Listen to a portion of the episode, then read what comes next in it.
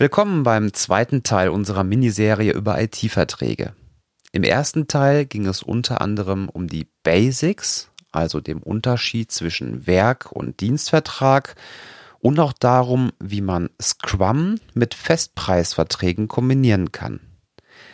Im zweiten Teil, also der Teil, den du jetzt gerade hörst, da unterhalte ich mich wieder mit der IT-Fachanwältin Julia Gerz und zwar darüber, welche Konsequenzen es hat, wenn man mal eben so Software auf die Produktion live vor Kunde schaltet. Warum man Teilabnahmen tunlichst vermeiden sollte und wann ich als Kunde von einem Vertrag zurücktreten kann. Und zum Schluss, zum Schluss erhältst du noch die besten Insider-Tipps zum Thema Verhandeln basierend auf dem Harvard Verhandlungskonzept. Die beiden Episoden, die sind relativ unabhängig voneinander. Das heißt, wenn dich diese Themen jetzt mehr interessieren, dann kannst du direkt in diese Episode einsteigen. Und wenn dich eher interessiert, nochmal ähm, die absoluten Basics zu hören, also was ist der Unterschied zwischen dem Dienst und dem Werkvertrag, aber auch, wie kann man Scrum als Festpreisprojekt abwickeln, dann geh gerne nochmal in die erste Episode rein. Ich wünsche dir jetzt ganz viel Spaß beim Hören. Hm. Okay, nochmal eine Frage zum Thema Abnahmen, ähm, weil ich halt oft gesehen habe, dass sich Firmen überheben damit und warten bis zum Ende, bis die komplette Abnahme fertig ist, teilweise zwei, drei Jahre. Und man, die schaffen es gar nicht so lange, die Gehälter zu bezahlen für die Softwareentwickler und sind dann pleite. Ähm, speziell hier bei diesen agilen Verträgen, also wie wir es eben definiert haben, könnten wir da auch schon sagen, dass wir zwischenzeitliche Abnahmen machen? Ja, Tino, also das ist auch ein ganz wesentlicher Punkt. Der Softwareanbieter braucht Geld. Ja, äh, die IT-Leistungen sind zu fast 100 Prozent Personalleistungen. Also ich klammer mal Hardware, die eventuell benötigt wird, aus. Und äh, gute Leute müssen auch bezahlt werden und die erwarten ihr Gehalt monatlich. Das ist einfach so. So, jetzt haben wir äh, in den, auch in den agilen Verträgen haben wir, ich bleibe jetzt beim Werkvertrag, haben wir da auch verschiedene Möglichkeiten. Das klassische Bild wieder aus dem BGB des Werkvertrags sagt, der Anbieter macht sein Werk fertig, der Kunde schaut sich's an, nimmt's ab und dann ist die Bezahlung fällig. Ja, das muss aber nicht so sein. Das können wir auch im Vertrag anders regeln. Und da haben wir zwei Möglichkeiten. Entweder was du angesprochen hast, Teilabnahmen oder ähm, einfach Abschlagszahlungen. Ja, das ist auch wieder so aus dem Baurecht übernommen. Immer wenn die Leistung halt einen großen Zeitraum einnimmt, dann ist es sinnvoll, wenn man zwischendurch äh, halt Zahlungen leistet. So, ich gehe mal kurz nochmal auf die Teilabnahme ein, weil die bei IT-Projekten aus meiner Sicht nicht sehr sinnvoll ist für den Kunden. Denn die Teilabnahme bedeutet, dieses Teil habe ich geprüft und es ist für mich in Ordnung und die Gewährleistung beginnt zu laufen. Jetzt kann ich aber bei vielen IT-Projekten mit einem Teil als Kunde gar nichts anfangen. Ja, das ist noch nicht mal produktiv. Das ist irgendwie noch im Testsystem. Ich kann das ernsthaft gar nicht auf Herz und Niere prüfen. Oder ich habe schon, ich bleibe jetzt mal nochmal bei der ERP, weil das halt, wie gesagt, äh, eines der größten Projekte aus Kundensicht ist, die man so im Unternehmen machen kann, auch viele neuralgische Punkte. Das Unternehmen darf halt nicht stehen. Wenn ich da anfange, jetzt einzelne, meistens Abteilungen, äh, so laufend, während des laufenden Projekts produktiv zu nehmen, dann habe ich ein Riesenproblem wenn ich am Ende nach zwei oder drei Jahren feststelle, das ganze Pro Projekt ist an sich gescheitert. Ich habe als Kunde nicht das bekommen, was ich haben wollte und was mich mit meinem Unternehmen voranbringt. Ich möchte das nicht nutzen, ich möchte es rückabwickeln oder was auch immer, dann ist, sind einzelne Abteilungen vielleicht schon zwei Jahre mit der Software produktiv. Ich habe Riesenschwierigkeiten, da die Uhr wieder zurückzustellen. Ja, und ich musste halt dann äh, mit der Teilabnahme habe ich ja gesagt, es ist okay. Das heißt, dann ist vielleicht für die FIBU die Gewährleistung schon abgelaufen. Blöd. Ne? Also ist nicht sehr sinnvoll. Deshalb also wenn ich Verträge für, für Kunden mache, dann gibt's da keine Teilabnahmen. Es gibt eine Abnahme am Ende und damit der Softwareanbieter Geld bekommt, gibt's meist monatlich oder was halt kaufmännisch sinnvoll ist, Abschlagszahlungen. Die Abschlagszahlungen werden dann auch als Abschlagszahlung deklariert. Bedeutet, wenn am Ende alle Stricke reißen und das Projekt scheitert, kann man dieses Geld auch wieder zurückholen. Ja, weil es eben noch keine Abnahme gab.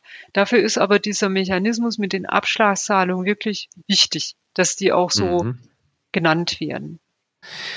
Ähm, was ich mich gerade frage ist, was wäre denn, wenn ich beispielsweise vergesse, etwas zu testen oder ich kann es nicht richtig testen, was auch immer. Ähm, der Punkt ist, ich würde etwas auf die Produktion deployen, was der Softwareanbieter erstellt hat.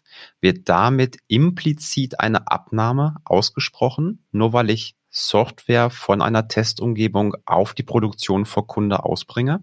Und läuft dann die Gewährleistungspflicht? Ja, das ist, also das kann man rechtlich nicht 100% klar beantworten. Ich versuche es mal mit einer kleinen Umleitung. Die Abnahme, da hast du ja vorher auch ab, angesprochen, manche Kunden zögern das ewig raus, sollte möglichst nicht passieren. Da hat keiner was davon. Ja, das passiert eher in mittelständischen Unternehmen, weil gerade High Season ist und keiner dran gedacht hat, äh, dass das IT-Projekt gerade in, in der Hochsaison endet und Go Live geht. Blöd geplant in dem Fall. Oder in Konzernen, ähm, wenn die Mitarbeiter, ich sage jetzt mal einfach äh, äh, krass, äh, Cover Your Ass betreiben, also keiner die Verantwortung übernehmen will. Das erlebe ich auch immer wieder. An sich ist alles okay, aber offenbar hat keiner genug Popo in der Hose, um da mal seine Unterschrift runterzusetzen. Ne? Und äh, das ist natürlich auch furchtbar, aber das merkt man normalerweise auch im laufenden Projekt, äh, dass man äh, ähm, also irgendwo gelandet ist, wo halt keiner Verantwortung übernimmt. Aber das äh, ist bei deinen Hörern natürlich nicht der Fall. Das ist mir klar. Das sind ja die Guten. So, äh, ja, selbstverständlich. ähm, die anderen hören hier gar nicht zu. Richtig. So, also die Abnahme sollte im Projektmanagement auch wirklich berücksichtigt werden. Also die, eine vernünftige Abnahme braucht einen gewissen Zeitraum, damit die Key-User und wer halt damit beschäftigt ist, auch die Zeit neben der Tagesarbeit hat die Software dann vernünftig zu testen. Das ist für alle Mitarbeiter eine extreme Stresssituation, weil das ein immenser Arbeitsaufwand ist. Und das muss gut geplant werden, damit man jetzt mal wieder aus, aus Kundensicht auch die Kollegen gut mitnimmt. Ja, dass die sich, die sollen sich ja freuen auf die neue Software. Ja, denn mhm. wenn die Motivation dann erstmal zerstört ist, ist es praktisch unmöglich, die wieder hervorzuzaubern. Dann sagen alle nur noch, oh, jetzt kommt wieder die, jetzt müssen wir hier, das funktioniert alles nicht. Vorher habe ich zwei Klicks in Excel gebraucht, jetzt brauche ich fünf Klicks in der neuen Software, taugt alles nichts. Ja, also das ähm, ist ja auch Teil des Projektmanagements, dass man die Kommunikation intern gut hat. Und dazu gehört auch, dass man äh, diese Zeiten für die Abnahme plant und den Kollegen auch die Möglichkeit gibt, das dann auch äh, neben der Tagesarbeit vernünftig mhm. zu machen und nicht am Feier, nach Feierabend eigentlich oder am Wochenende. Da kommt auch nichts Gutes mehr bei raus. Kann ich es auch ausklammern? Kann ich im Vertrag reinschreiben, ähm, nur weil es auf die Produktion vor Kunde schon mal deployed wird, wird nicht automatisch eine Abnahme ausgesprochen. Die Abnahme das kann wird ich, nur Dino, das kann, ja, das kann ich machen. Ähm, wird sich der Anbieter vermutlich nicht drauf einlassen, denn es gibt im Werkvertragsrecht auch den Grundsatz der Abnahme ohne Abnahmeerklärung, nämlich wenn ich das Werk nutze. Auch wieder ein Beispiel, das sich als, als Bild gut vorstellen lässt aus dem Baurecht. Ähm, du hast dir ein Haus bauen lassen, das ist fertig, du ziehst mit deiner Family da ein, bewohnst alle Räume und dann kommst du nach Jahr und Tag und sagst, nee, lieber Bauunternehmer, das nehme ich nicht ab, das ist ja alles Mist hier. Das ist überhaupt nicht zu benutzen. Du hast aber ja schon den Gegenteil bewiesen, nämlich du wohnst da drin und offenbar ist das Dach auch dicht und ihr kommt da zurecht. Ja, das ist dann die sogenannte konkludente Abnahme, so heißt das dann juristisch. Also ich nehme ab, indem ich das Werk benutze. Und da sollte man als Kunde auch ähm, die, die Grenze ziehen. Also ich brauche natürlich, auch für den Go Live ist es ja produktiv. Es gibt auch Fälle, die nehmen die Abnahme nach dem Go Live. Also die nehmen nicht im Testsystem ab, sondern im Produktivsystem. Das wollen manche Unternehmen auch, weil sie sagen, na ja, Testsystem ist gut und schön, aber ich muss es ja nachher produktiv nutzen können. Dann sollte man auch die Zeiten gut vereinbaren, die für die Abnahmeprüfung zur Verfügung stehen. Und meist wird es in Verträgen dann so geregelt, also wenn dann, je nachdem, nach, hängt dann natürlich von der Größe des Projekts ab, da kann man jetzt auch keine feste Zeit sagen. Kleines Projekt, da brauche ich vielleicht zwei Tage, um es abzunehmen. Ähm, großes Projekt brauche ich vielleicht zwei Monate, um es ordentlich auf Herz und Niere zu prüfen. Aber dann muss irgendwann auch Schluss sein. Mhm. Ja, dass man dann sagt, okay, also wenn dann keine entweder keine Abnahmeerklärung erfolgt ist oder der Kunde nicht eine äh, sinnvolle Liste an Fehlern übermittelt hat, dann gilt es als abgenommen. Mhm. Ja, denn irgendwann wollen wir ja auch, dass die Gewährleistungsfrist mal anfängt zu laufen und das Ding mal abgeschlossen ist. Ja, macht Sinn. Macht Sinn. Also Augen auf, wenn man etwas auf die Produktion deployt und Kunden drauf äh, können, dann kann das implizit eine Abnahme bedeuten. Ja, okay. So, dann kommen wir mal zu dem Punkt, was ist denn, wenn es mit meinem Dienstleister nicht so gut funktioniert? Wie sieht's denn aus mit dem Thema Rücktrittsrecht vom Vertrag? Ähm, kann ich zu jeder Zeit einfach vom Vertrag zurücktreten? Oder muss ich da auch zwei, dreimal anmelden, hey, das gefällt mir nicht gut, am besten noch schriftlich, bitte nachbessern? Wie sieht's damit aus? Ja, also einfach ist das nicht. Der Rücktritt ist, ich nenne das immer die vertragliche Atombombe. Ne?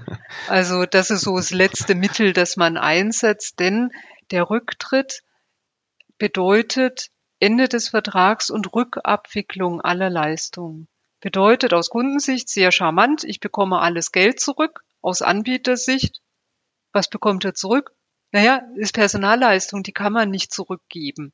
Mhm. Ja, also der bleibt auf seinem Aufwand komplett sitzen. So, deshalb wird sich jeder Softwareanbieter mit Händen und Füßen gegen den Rücktritt wehren.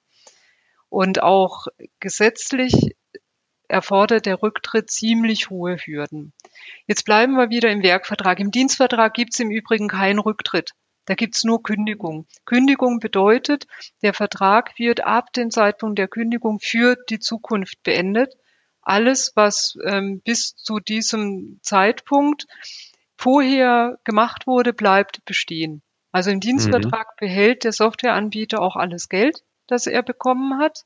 Im Werkvertrag kann der Kunde das Geld zurückfordern, aber auch hier ein Spaziergang ist das nicht.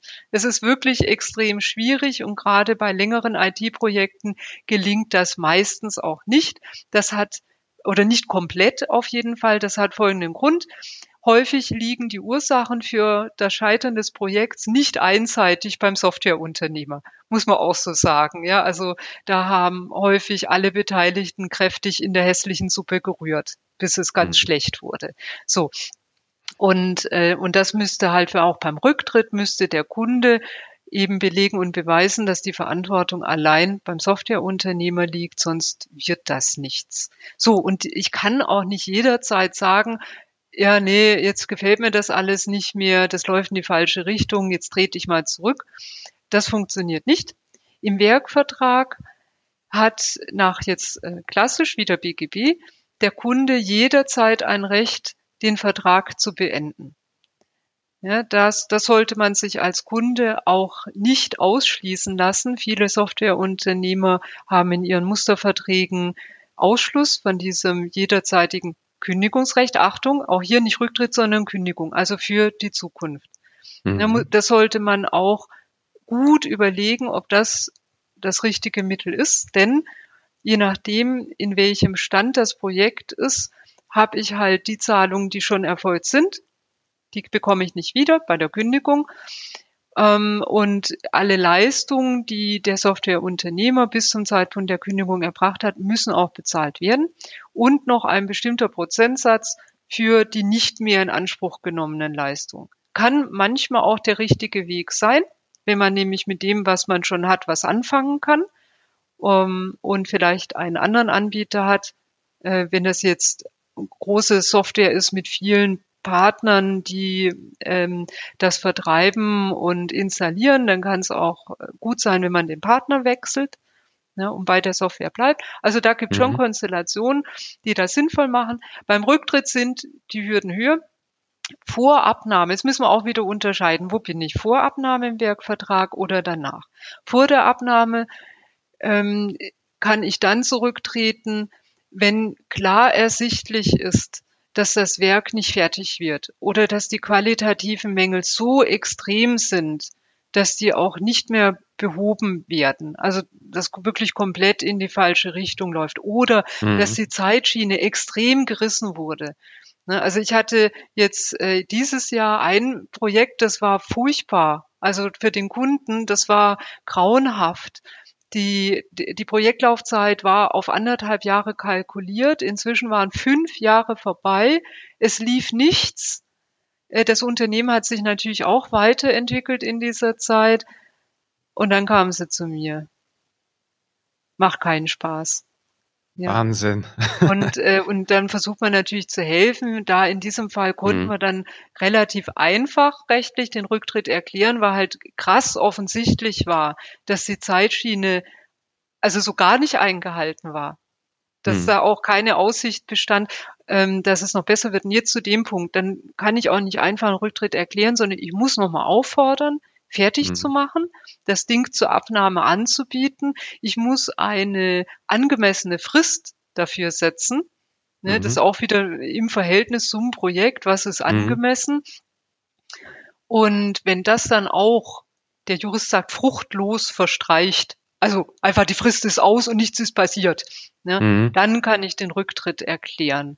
Und dann geht natürlich auch die ganze Maschinerie los, denn ein Softwareanbieter gibt halt meist nicht freiwillig das Geld raus. Ja, nee, das kann ich mir vorstellen. Ja. Wie war das bei dir in deinem Fall? Es gab da einen Vergleich. Also beide Parteien waren glücklicherweise der Ansicht, äh, dass man damit nicht vor Gericht geht. Da macht man nicht noch mehr Geld kaputt in den meisten Fällen und haben sich dann nach zähem Ringen und Akte dick, dick schreiben durch die Anwälte dann doch mal an einen Tisch gesetzt. Das hat recht lang gebraucht und haben dann äh, eine aus meiner Sicht jedenfalls sehr vernünftige kaufmännische Lösung gefunden. Mhm. Ja, das hört sich nach einem ziemlich großen monolithischen Block an. Deswegen ist es ja wichtig heutzutage oder eigentlich schon immer gewesen, dass man Software in kleine Teile schneidet und am besten ähm, ja so schneidet, dass die mit dem anderen nichts zu tun haben und dass man die dann schon auf die Produktion bringen kann und nutzen kann. Genau. Dann kommt man das gar nicht in dieses Risiko rein. Das mhm. stimmt. Mhm. Ähm, Dienstvertrag, was wäre da eine angemessene Frist, um da zurückzutreten? Da also kann ich da? an sich gar nicht zurücktreten, Tino.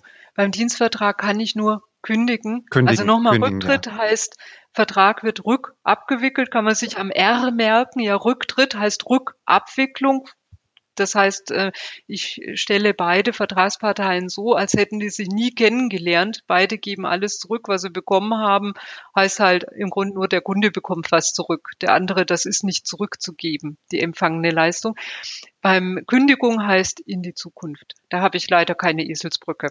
Ja, man kann sich am Arbeitsrecht merken. Also äh, für Angestellte. Und hm? was wäre eine angemessene Frist? Also mal angenommen, ich beschäftige als Kunde ein Team mit fünf Softwareentwicklern seit einem Jahr. Können ich davon heute auf morgen sagen oder mit 20 Werktagen, so, Dankeschön, das war's? Nee, kann ich nicht. Also wenn nichts vereinbart ist, dann gilt auch wieder das BGB. Äh, Paragraphen habe ich jetzt nicht im Kopf, der ist auch egal ähm, der, der sagt im Grunde, wenn die Dienstleistung nach Monaten bemessen wird, dann habe ich einen Monat Kündigungsfrist, wenn sie nach Wochen bemessen wird, eine Woche, wenn sie nach Tagen bemessen wird, einen Tag. Also meist, wenn ich dann eine monatliche Zahlungsweise vereinbart habe, dann habe ich halt auch einen Monat Kündigungsfrist. Ähm, das halte ich auch für angemessen, ähm, weil sich beide Seiten dann darauf einstellen können. Sinnvoll ist aber auch in diesem Fall, damit es keinen Streit gibt, das vorher zu vereinbaren. Ne? Ja, ja. Und da also kann man nämlich auch wieder... vereinbaren, Tino, was auch echt wichtig ist, denn jetzt gibt es ja auch Kunden, die sind aus Anbieter, also aus Softwareanbietersicht ein bisschen anstrengend. Ja, und dann kann es auch schon mal sein, dass der Softwareanbieter keine Lust mehr hat.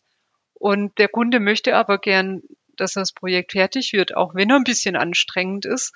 Und da kann man dann, wenn man das vertraglich vereinbart, dieses Kündigungsrecht auch im Dienstvertrag für den Softwareanbieter ausschließen. Also das ordentliche Kündigungsrecht. Jetzt nicht, wenn irgendwas grauenhaft schief läuft. Also die außerordentliche Kündigung aus wichtigem Grund, die haben wir immer, die darf man auch nicht ausschließen, aber die ordentliche Kündigung. Chef hat schlecht geschlafen, sagt, nee, den Kunden will ich nicht mehr, morgen schicke mhm. ich dem eine Kündigung. Das wollen wir als Kunde ja nicht erleben. Wir ja. möchten, dass der Anbieter uns zur Verfügung steht und uns weiter betreut. Mhm. Nochmal ein guter Tipp. Vielen Dank dafür. Prima. Dann, dann würde ich jetzt gerne zu einem Thema kommen, ähm, gehört auch zu Verträgen, aber da geht es ein bisschen mehr in das Doing, in das Eingemachte zum Thema Vertragsverhandlungen. Ähm, äh, wenn ich eine Vertragsverhandlung habe, hast du da vielleicht nochmal Tipps für uns? Muss ich mich dafür vorbereiten? Und ähm, wie kann ich das bestmöglich machen, damit ich in diese Verhandlung reingehe und ja, äh, kann auch meine Ziele umsetzen, die ich mir vorgenommen habe. Hm, ja, also ich würde mich ganz klar immer auf jede Art von Vertragsverhandlung vorbereiten. Äh, alles andere ist, denke ich, blauäugig oder mh, hm, wüsste, ich wüsste jetzt keinen Profi, der sich nicht auf eine Verhandlung vorbereitet. Also gerade die Profis bereiten sich ganz akribisch vor. Und was man auf jeden Fall machen sollte, ist, dass man die eigenen Interessen gut strukturiert. Also schaut, welche Punkte, die jetzt vorher noch nicht erledigt wurden, also die offen sind. Meistens ja so, der Vertrag ist an sich besprochen, es sind halt noch ähm, Punkte offen, die dann ähm, live und in Farbe am Tisch verhandelt werden sollen. Und von diesen offenen Punkten ähm, strukturierst du dir, was sind die wichtigsten also was ist für dich unverzichtbar? Ich nenne das mal Showstopper. Wenn du das mhm. nicht durchbekommst, dann scheitert der Vertrag. Und du solltest auch innerlich bereit und in der Lage sein, an diesem Punkt aufzustehen und den Raum zu verlassen und zu sagen, Freunde, schön, dass ihr da wart, aber so kommen wir nicht zusammen. Ja, das ist ganz wichtig, um auch innerlich die Freiheit zu haben, ähm, dann auch entsprechend aufzutreten und klarzumachen, das ist jetzt wichtig. Ja, und dann brauchen wir auch gar nicht mehr weiterreden, dann machen wir mit der Zeit was Sinnvolleres, als hier rumzuschwatzen. So. Und das, äh, das muss strukturiert werden. Äh, also Showstopper-Punkte, dann halt eine nächste, ich mache das immer in drei Stufen. Ja, ich habe die Showstopper, ich habe die Punkte, die äh, wichtig sind, aber die eventuell verzichtbar sind, wenn ich irgendwas anderes dafür kriege. Und dann habe ich halt den dritten Punkt, das ist nice to have oder halt Verhandlungsmasse. Ja, wir haben ja in, in Vertragsverhandlungen meist, ich gebe dir was, du gibst mir was. Mhm. Ja, das ist auch so ein, so ein Grundsatz. Man sollte jetzt nichts, äh, auf nichts verzichten oder entgegenkommen, ohne was dafür zu bekommen. Ja, dann kann man sagen, okay, äh, du kommst mir bei der Gewährleistung entgegen, äh, dafür machen wir aber die Meilensteine, äh, verbinden wir mit einer Rechtsfolge, wenn die gerissen werden, dass wir dann auch wissen, was, wie gehen wir dann miteinander um. Ja, also das halte ich wirklich für wichtig und natürlich im Unternehmen, äh, wenn du nicht alleine bestimmst, weil du jetzt gerade der Chef bist, sondern äh, du bist Abteilungsleiter, ähm, bist vielleicht IT-Leiter oder also sonst wie in der Hierarchie eingebunden, sollten diese Punkte mit dem Vorgesetzten halt abgestimmt sein. Ja, damit du auch wirklich in der Verhandlung dann auch auftreten kannst und nicht sagen musst, ah nee, weiß ich jetzt nicht, muss ich noch mal mit Legal abklären, muss ich noch mal mit Chefe abklären oder so. Das schwächt deine Verhandlungsposition. Wobei man das ja auch nutzen könnte, oder? Wenn jemand etwas fordert, um zu sagen, hm, kann ich nicht selbst entscheiden, muss ich erst nochmal mitnehmen. Sicher, das kannst du strategisch nutzen. Die Frage ist halt immer, wann willst du zu Potte kommen? Ja, also meist, also ich, ich verhalte es meistens so, ähm, diese Vertragsverhandlungen, nachdem vorher Tage, Wochen, Monate Verträge ausgetauscht wurden und bearbeitet wurden, diese abschließende Vertragsverhandlung, die soll auch zu einem Ergebnis kommen. Ja, danach wollen wir möglichst mit dem unterschriftsreifen Vertrag rausgehen, weil das halt auch immens Zeit bindet. Aber du hast recht, man kann es tatsächlich auch strategisch nutzen. Das sollte man sich vorher halt auch überlegen. Ja, ähm, es gibt äh, es gibt ganz gute Bücher auch zum äh, zu diesem Thema Verhandlungsführung. Äh, also was ich wirklich gern mag und auch, auch einfach jedem empfehlen kann, das sind ähm, diese Bücher zum Harvard-Verhandlungskonzept. Hast du sicher auch schon mal gehört. Ähm, das ist der Roger Fisher äh, der da eine Menge dazu geschrieben hat. Getting to Yes zum Beispiel mit dem deutschen Titel Erfolgreich verhandeln mit Gefühl und Verstand. Da ist mir das Getting hm. to Yes liegt mir da näher. äh, ja, also das sollte man halt machen, wirklich vorher festlegen, weil sonst kann es sein, die Verhandlungsgespräche entwickeln immer irgendwie eine Eigendynamik. Ja, und dann kann es sein, dass du halt bestimmte Punkte, dass du dich blattreden lässt oder dass die Wichtigkeit vielleicht irgendwie verschwimmt und du danach herausgehst und sagst, ah, nee, irgendwie hatte ich mir das anders vorgestellt. Ne? Und deshalb ist auch wichtig zu wissen, wer nimmt denn teil an der Verhandlung? Das ist auch Teil der Vorbereitung. Mit wem habe ich es denn zu tun? In welcher Hierarchiestufe stehen die? Und was in dem Bereich auch wichtig ist, abzuklären, sind denn die Teilnehmer die dir gegenüber sitzen, sind die überhaupt berechtigt, Aussagen zu treffen? Also das habe ich auch schon erlebt. Da bin ich durch halb Deutschland zu einer Vertragsverhandlung gefahren. Ähm, auf meiner Seite saß der Geschäftsführer von einem nicht ganz kleinen Unternehmen. Auf der anderen Seite saß der Anwalt. Ähm, halt der, der Gegenseite will ich nicht sagen, die wollten ja zusammenarbeiten. Und dann haben wir äh, eine Stunde heftig verhandelt und dann sagte er irgendwann, ja, äh, dafür habe ich aber keinen Auftrag meines Mandanten. Da war ich wie vom Kopf geschlagen, habe ich gedacht, was macht der Mann hier? Ja, der ist Anwalt, der, der redet da jetzt eine, eine Stunde irgendwie monoton auf mich ein und dann erklärte mir, dass er keine interne Kompetenz hat, hier irgendwas zu sagen oder zu machen. Das ist ja völlig unnötig, was wir hier tun. Deshalb habe ich mir seitdem hinter die Ohren geschrieben, immer vorab klären, können die Beteiligten denn überhaupt Aussagen treffen? Hat er die Entscheidungskompetenz? Ja, Julia kenne ich auch, ist mir auch schon passiert im Ausland. Ähm, in den Osten geflogen mit dem Flugzeug, Hotel gebucht, dann dahin gekommen, Präsentation gehalten, fanden die auch alles super, aber die konnten nichts entscheiden.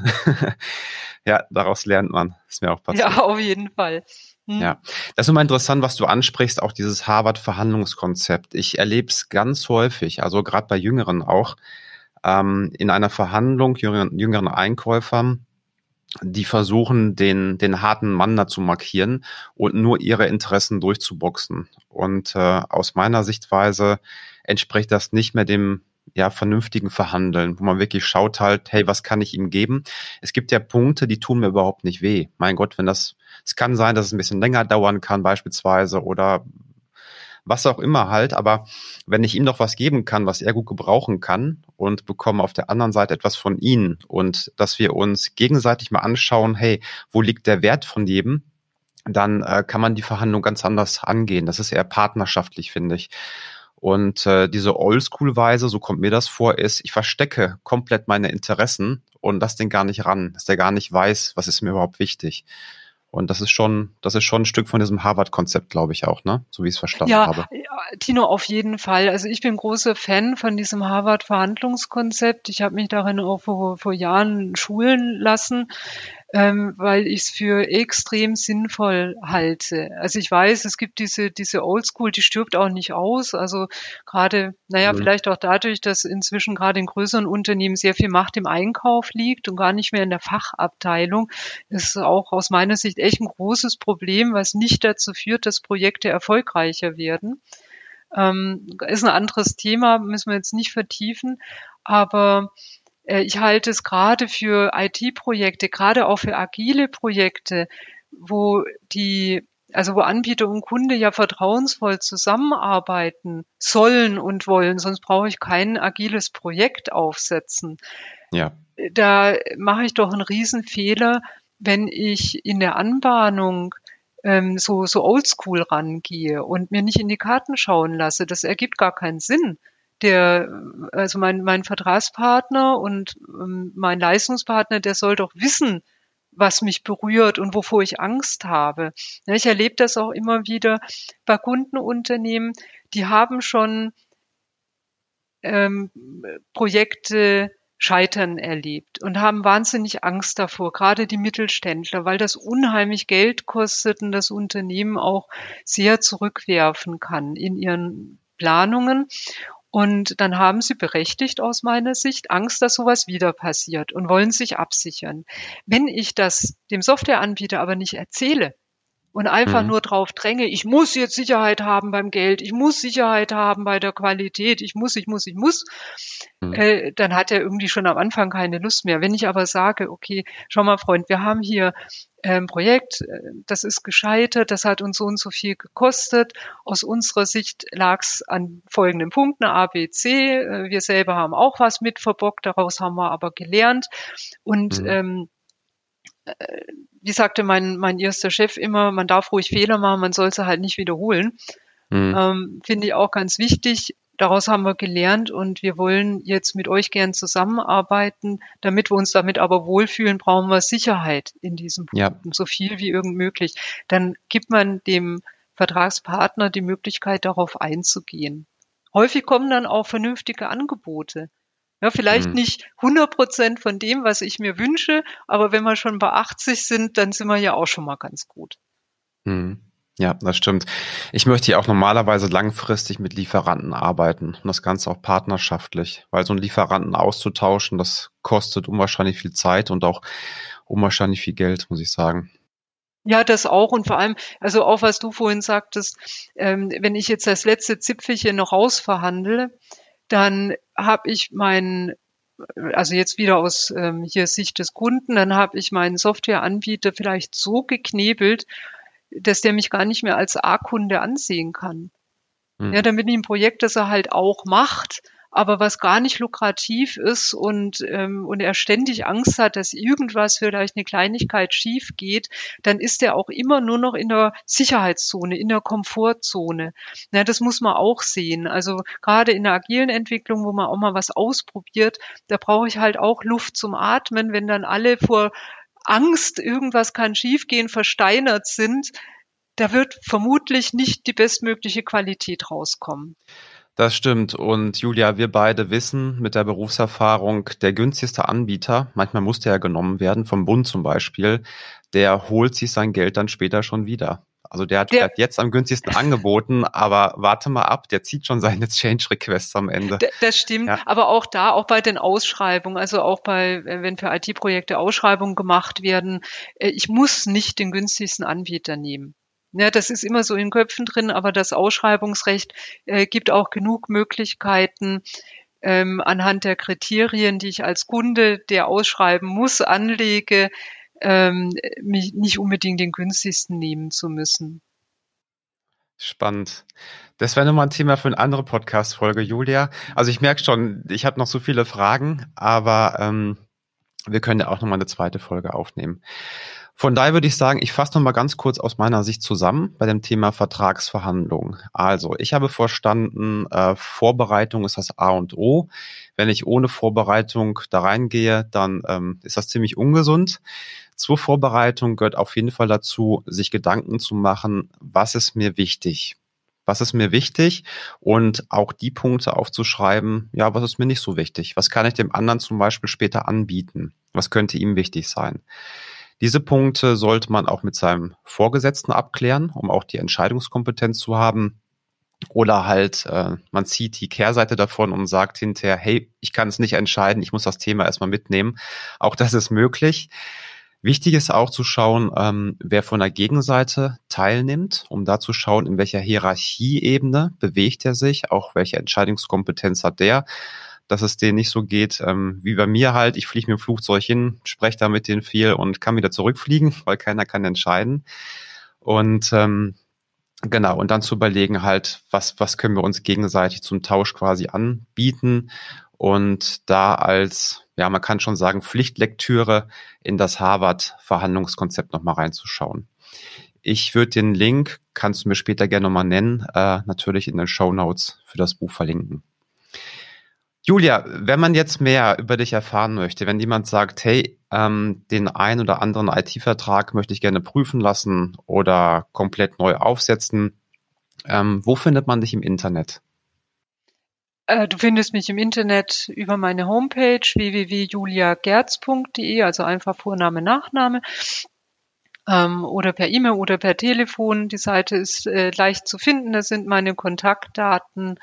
Also ähm, immer, immer gerne. Gerade die agilen Projekte sind mir wirklich ein Herzensanliegen, weil ich bei meinen Mandanten gesehen habe, dass die wirklich überdurchschnittlich gut laufen, wenn sie sauber aufgesetzt sind. Das ist natürlich immer Voraussetzung. Und da wünsche ich mir auch noch mehr Akzeptanz in diesem Bereich. Äh, und ja, wie, wie es halt immer so ist, das Recht hinkt immer ein wenig hinter den technischen Entwicklungen her. Das äh, ist auch in der IT so. Und da ist auch noch viel Raum für Gestaltung, ja, so dass man mhm. die Verträge eben passend für das jeweilige Projekt ähm, entwickeln kann.